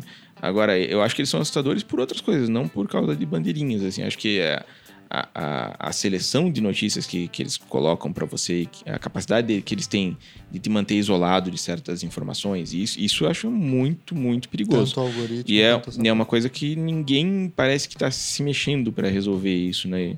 Estão deixando o mercado livre, mas o mercado às vezes pode ser Isso uma solução acaba- insuficiente, né? Isso acaba criando extremismos, né? Porque a pessoa Sim. só vê é, posts, matérias, A tal da artigos- bolha, né? É. Exatamente, que confirmam a sua ideia. A pessoa ela não é exposta a pensamentos diversos, a outras realidades, então ela fica reproduzindo aquele mesmo. E ela acha que todo mundo pensa como ela. Aham. E isso fortalece a pós-verdade, né? Porque aí a pessoa ela não quer ler a informação ou apurar ou- jogar a crítica no texto da notícia. Ela quer saber qual que é o chavão, qual que é a Uhum. manchete, qual que é aquilo que ela vai compartilhar sem ler, porque enfim, né? Quem nunca? Cara Mas que acho não- que um, um elemento importante para discussão também é que nunca a informação vai ser completamente neutra, né? Você tem Sim, que sim. sempre entender que tudo precisa passar por um filtro, né? Que, enfim, sempre vai haver algum controle do Estado, algum controle do mercado, algum controle de alguma grande corporação ou da massa que compartilha coisas é, de uma maneira como se fosse uma enxurrada, né? Enfim, eu acho que é, as pessoas vão precisar pensar sempre de que, enfim, assim como foi derrubado o mito da neutralidade da ciência, eu acho que é, temos que pensar que nada é tão neutro assim como, como é, a gente gostaria. Eu acho que o ponto acaba sendo: a resposta nunca é você cercear a informação, Uhum. limitar a informação. Promover a é- multiplicidade, né? No caso do Facebook, por Exatamente. exemplo, assim, acho que o, o ideal não seria é, é, querer que o Facebook seja neutro ou adote, e sim que haja várias redes sociais concomitantes em que, é, que concorram entre si, que promovam informações com algoritmos diferentes, etc. Assim como o Google também, né? O Google hoje tem 96% do mercado, se não me engano, no Brasil. Isso, isso é um problema, porque para os jornais, por exemplo, assim, se você não segue os padrões do Google para aparecer na primeira página deles, você tá morto, assim. Pra- então você necessariamente você tem que seguir os padrões deles, que são estabelecidos por uma corporação. Não querendo demonizar ninguém, mas é como as coisas são. Então acho que se, se houvesse uma pluralidade de mecanismo de busca, uma pluralidade de redes sociais, uma pluralidade, assim como existe uma pluralidade de jornais, assim, eu acho que seria. Mas é como a Amanda está dizendo, assim, quanto mais melhor, não é quanto menos melhor, não é cercear, É sim Até porque incentivar o- o plural, né? Essa ideia aí da bandeirinha, ela permite o acesso à informação, né? Ela, ela Uhum. coloca, ela, ela não veda que você leia o texto, ela só te, Te dá avisa, um né? aviso, olha, pode ser que não seja... É, mas aqui a impressão que eu tenho que, em contexto de pós-verdade, a bandeirinha já é um não clique, sabe? Acho que é meio como aquele, aquela história tipo do. Como é que chama aquele site de viagem? TripAdvisor, né? Ó, Aham. X pessoas falaram que esse hotel aqui é sujo. Se, se quiser, você vai, né? Mas tome cuidado. É, é. Muito bem, então para caminhando para o fim, eu fiquei com uma outra questão que é a gente já conversou um pouco sobre a disputa entre investigação e o direito à investigação e eh, a liberdade jornalística contra direitos de personalidade. Recentemente aconteceu aí, ganhou bastante a imprensa, a foto de um fotógrafo no Congresso do celular do Bolsonaro pegando a conversa dele com o filho no WhatsApp, né? Em que medida isso não é uma invasão da liberdade e da intimidade do Bolsonaro, né? Ele estava lá sentado no banco dele, o fotógrafo deu aquele zoom No lugar público, né? No, no lugar Congresso. público, Congresso, mas deu aquele zoom e captou, né? E aí, como é que fica? É- Esse é um caso limite, me parece. É um caso bem tenso de você avaliar onde tá. E se ali tem uma foto, sei lá, do filhinho dele, né? Não sei se ele tem um filhinho, deve só aqueles marmanjos lá. Ou mas- se pelo contrário, tem uma, uma dica de que ele tá em- fazendo algum, alguma coisa ilícita, né? Assim, É, Pois é. é complicado, né? E- ou uma coisa muito pessoal mesmo, que não tenha nenhuma questão de interesse público, né? Mas acaba sendo divulgado e que atinja só a sua questão pessoal mesmo, né? Sei lá, o Bolsonaro, digamos, é, sei lá, é corintiano, né? E pum, como é que fica essa situação? Onde, on- como que a gente resolve um, um caso tão limítrofe dele? Há uma, uma invasão à liberdade, à intimidade do, do, do deputado? Ou só pelo fato de estar no local público isso extirpa totalmente isso? Juíza, juíza Amanda, como, como você defende? Juiz Amanda. Na Isso, só, antes, só antes de você responder, o- mais um caso que me veio. Aquele famoso na época do mensalão, em que filmaram um apartamento em que estavam dois caras implicados no mensalão, em que durante o Jornal Nacional um batia na mão, assim, querendo dizer, ih, fudeu, não sei o quê, né? e aí aquilo foi filmado e depois foi transmitido hum, A exaustão. À exaustão. E aí não no lugar público, né? Não num lugar público, dentro da casa deles. Como é que a gente trabalha isso? Em relação ao Bolsonaro, me parece que, havendo interesse público nas mensagens que ele, tava, que ele estava trocando, esse interesse público deve prevalecer em questão à intimidade dele e a eventuais, eventuais conversas que ele estava tendo com o filho dele. Não havendo esse interesse público, aí a gente já passa por uma discussão de qual que é a possibilidade da divulgação desse conteúdo causar dano.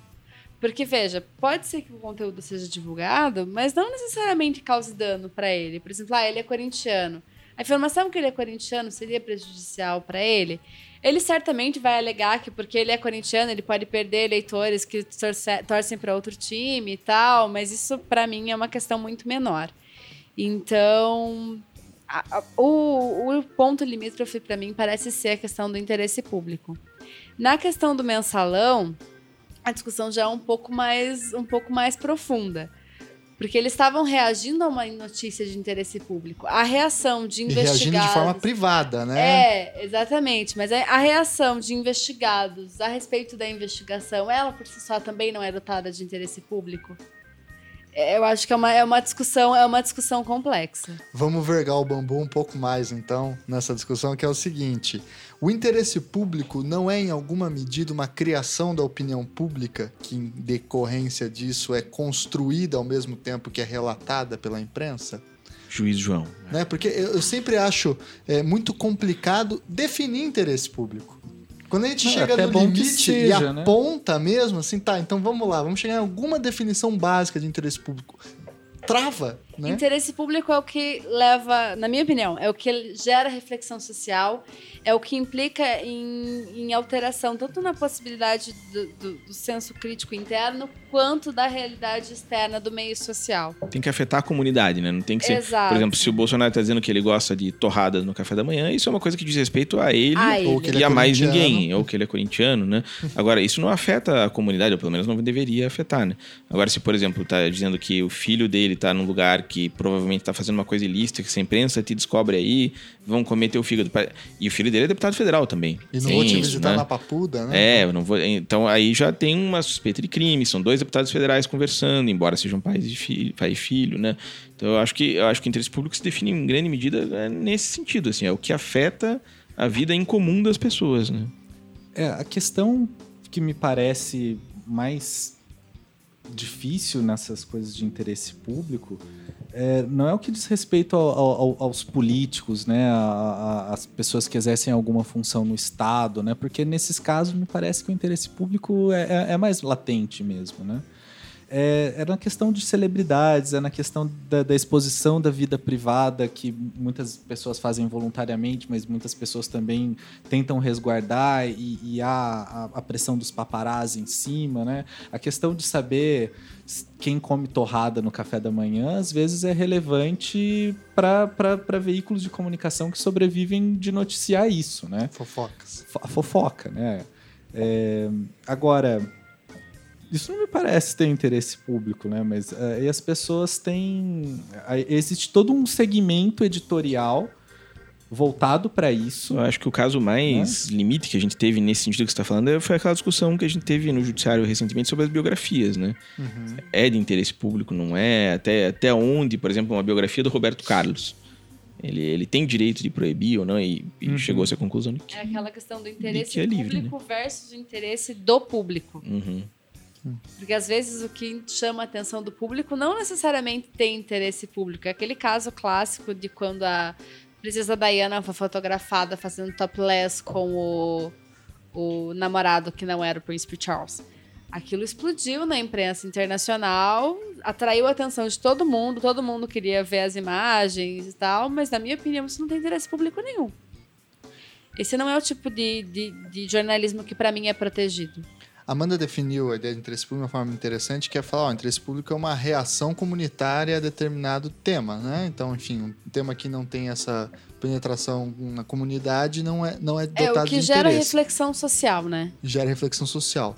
Mas aí eu, eu, eu volto nesse ponto, em que medida esse interesse ele não é também construído por uma narrativa da imprensa? Sim, sim. Ah, ele- mas acho que tudo é construído nessa vida, né? É o ponto da neutralidade, né? Aí- Nenhum- nada é neutro. Sim. E aí, então esse interesse público também vai ter a sua, os seus usos e desusos. E aí que volta na mão do judiciário como é que ele vai, enfim, balizar os Assim como as leis são construídas socialmente, né? Com Ter, certeza. né? Acho que é. Faz, não sei, acho que eu te. É, não, é por aí mesmo. E, e para voltar na questão da fofoca, o que será que tem mais visualizações, né, dentro de uma, de uma, de uma página de um veículo de comunicação, né? São as hard news assim sobre economia, sobre política, sobre o que descobriram lendo os, os diários oficiais, ou são é, que o ator A pegou a atriz B e foi flagrado no restaurante X, né? É engraçado que isso depende muito do, do perfil do, do jornal mesmo, né? Se eu for ver, por exemplo, não tô nem sem nenhum demérito, mas no UOL, assim, por exemplo, que é um, um portal de, de interesses múltiplos, de generalidades e tal, é comum que a notícia mais lida do dia seja alguma coisa sobre celebridade. Uma... Agora, em jornais mais sisudos, digamos assim, é, não é assim que funciona, né? O cara entra lá, parece que já para ver a notícia sobre o Temer, o Lula, sobre o Trump. Então acho que o próprio perfil do jornal define um pouco isso, né? É um caso bastante clássico também foi aquele que em 2009, né, eh, o Estadão sofreu uma censura via Sarney, né, que Operação Boi Barrica. Boi Barrica, É. né? Que parece que foi uma. Aí eu não, não lembro os detalhes, se foi, enfim, uma, uma é, ligação interceptada via judiciário, enfim, que o, o Sarney, José Sarney, ex-presidente, falava com o seu filho. O filho dele, né, né? Fernando Sarney. E, e dentro dessa conversa parece que o filho falava algum. Falava que tava mal da barriga, né? Tava com caganeira, não sei o que, alguma coisa assim. E que aí isso seria publicado no Estadão e aí foi impedido. E desde então, daquele período, o Estadão colocou inclusive uma tarja preta, né? Estamos há tantos dias sob censura. Sob censura, etc, né? E aí demonstra também, enfim, qual que é a relevância de interesse público de saber se o filho do Sarney estava com... Mas tinha outras informações E tinha também. outras né? informações que É, também o, tinham. o né? parêntese que eu faria aqui é que o fundamento para que eles conseguissem esse, esse impedimento à publicação foi na, na lei que regula escutas telefônicas, né? É, e isso chegou ao isso foi decidido pelas instâncias inferiores com base nessa lei e não com base em legislação de imprensa, etc. E isso chegou ao Supremo e por maioria de votos o Supremo entendeu que não poderia fazer nada porque o fundamento da ordem não tinha sido a lei de imprensa, não tinham sido comandos censórios, tinham sido o sigilo das telecomunicações. Aí eles mantiveram a proibição e, e isso continua. Mas é uma decisão meio seletiva, né? Porque em contraposição a isso, a gente tem a decisão da DPF 130 que vai em sentido completamente contrário, que fala que não existe censura no ordenamento jurídico brasileiro, independentemente de onde ela venha, seja do Poder Executivo, Legislativo, Judiciário. Então é o STF contrariando seus próprios precedentes e a sua própria jurisprudência, né? Muito bem, pessoal. Acho que a gente conseguiu, então, abordar boa parte da questão da liberdade de imprensa atualmente no Brasil, seus limites, seus problemas. No Brasil e no mundo. No Brasil e no mundo e no universo também. e, então vamos passar para a parte de dicas, sugestões de texto, leitura, documentário, enfim, o que vocês tiverem aí para nossa, é, para o nosso querido ouvinte. João, você que é o veterano, começa aí. Bom, é, eu sugeriria dois filmes que um deles fez bastante sucesso no passado, foi o ganhador do Oscar, Spotlight. Opa. É, é um grande exemplo de jornalismo investigativo do Boston Globe, que uh, apura denúncias de pedofilia no interior da Igreja Católica. E não só o fato de abusos sexuais terem acontecido, mas da Cúria ter trabalhado para acobertar os padres que, que teriam incorrido nisso daí. Né? Uhum. É, um ponto muito sensível do filme, que eu acho que é abordado com, com muita precisão, é essa tensão entre o tempo da notícia e a diligência investigativa, porque eles têm um, um tempo para investigar e eles precisam dar logo essa notícia antes que o concorrente dê, antes que essa antes que eles não consigam mais esconder que eles estão investigando isso, mas ao mesmo tempo eles precisam correr com a apuração e ter cuidado de não fazer uma apuração grosseira. É, eu acho que isso é registrado de uma maneira muito interessante no filme. E o segundo filme, menos conhecido, acabou não tendo tanta repercussão, ele se chama Conspiração e Poder, um título bem genérico, né? Mas o título original é Truth, é, com a Kate Blanchett. Ela faz uma jornalista americana que se vê envolvida em uma, em uma descoberta de que o senhor George Walker Bush teria mexido os pauzinhos enquanto ele ainda era enquanto ele ainda estava no exército para não ir para a linha de fogo na guerra do Vietnã uhum. é, eles descobrem isso dão o dão a notícia com o, o âncora principal da emissora que é interpretado pelo Robert Redford é, e depois eles se veem em dificuldades para comprovar a veracidade disso que eles divulgaram. É, então o filme aborda essas questões de fidedignidade da fonte, é, do tempo que você tem também para investigar o, o, o, o, fato jornalístico antes de dar a notícia, do que acontece depois, pelo menos numa, numa, numa, nos Estados Unidos, né? É um filme bem interessante, recomendo esses dois. Joia. Amanda, e você, o que, que você sugere? Em questão a essa questão da censura, eu sugiro a leitura da emenda da, do julgamento do STF a respeito da DPF 130, que foi. que levou ao a declaração da não recepção da lei de imprensa pela Constituição de 88, uhum. ela trata de uma forma bem clara sobre a absoluta ausência de censura prévia no Brasil pelo entendimento do STF, a gente viu que isso é um pouco mitigado em casos específicos, mas é uma leitura bem interessante. E o outro é o precedente que o João citou, que é o recurso especial 984803, que foi relatado pela ministra Nancy Andrighi, que trata da questão das fontes e do tripé da investigação, que foi o que eu falei ali mais no meio da, da transmissão. Ótimo. E você, Galindo, o que você tem de sugestão para o nosso ouvinte? Como, como, diria o governador Beto Richa, eu fui pego de surpresa. Que pego tinha, de surpresa? Não tinha imaginado que ia precisar da dica daqui. Não, não sei o que falar, não. Vou recomendar um livro favorito meu, que é o Ordil 22, assim, não tem nada a ver com o assunto, mas só porque eu gosto mesmo de falar. E o blog Caixa Zero, né? O blog Caixa Zero. É E isso. ficar atento ao Donald Trump, que eu acho que é louco, assim, né? acho que é isso. É isso aí. A minha indicação, como sou da história, só sei falar de coisas do passado, né? Então eu vou ficar com uma indicação, um livro recém-publicado aí pela Companhia das Letras, do Robert Darton, chamado Sensores em Ação, que é bem interessante, mostra em, em vários momentos históricos, no stalinismo, no século XVIII, no século XIX, como funcionou a censura em determinadas situações, determinados momentos, inclusive a curiosa figura dos censores iluministas, né? Que são os caras que liam e falavam, olha, isso aqui é perigoso contra a razão, então melhor ninguém ler, né? O que eu acho uma forma curiosa de censura também. É só, para não passar em branco, é, acho que é, so- já que eu sou jornalista e já que estamos falando de censura, acho que o- um bom clássico sobre censura no tempo da ditadura é o- a coleção do Gasparini, que agora chegou ao fim finalmente da, dos cinco volumes sobre a ditadura dele. Tem bastante história interessante lá sobre como funciona a censura, especialmente os dois volumes sobre o regime do Geisel, que são o centro da coleção, né, que é o a ditadura derrotada e o quarto a ditadura acabada, por aí eu não sei, mas é, é, enfim, mas a coleção toda é muito boa, mas o, o volume 3 e o 4, que são sobre o Geisel, são os mais interessantes, mas fica, fica a dica. Muito bem, ótimo, pessoal. Então eu queria agradecer imensamente ao João, imensamente à Amanda, imensamente ao Galindo que vieram aqui dispor do seu raro tempo para vir conversar um pouco com os nossos ouvintes. Agradecer os ouvintes. E no 3, então, vamos dar um tchau. Um, dois, três e. Tchau, tchau. Tchau. Valeu!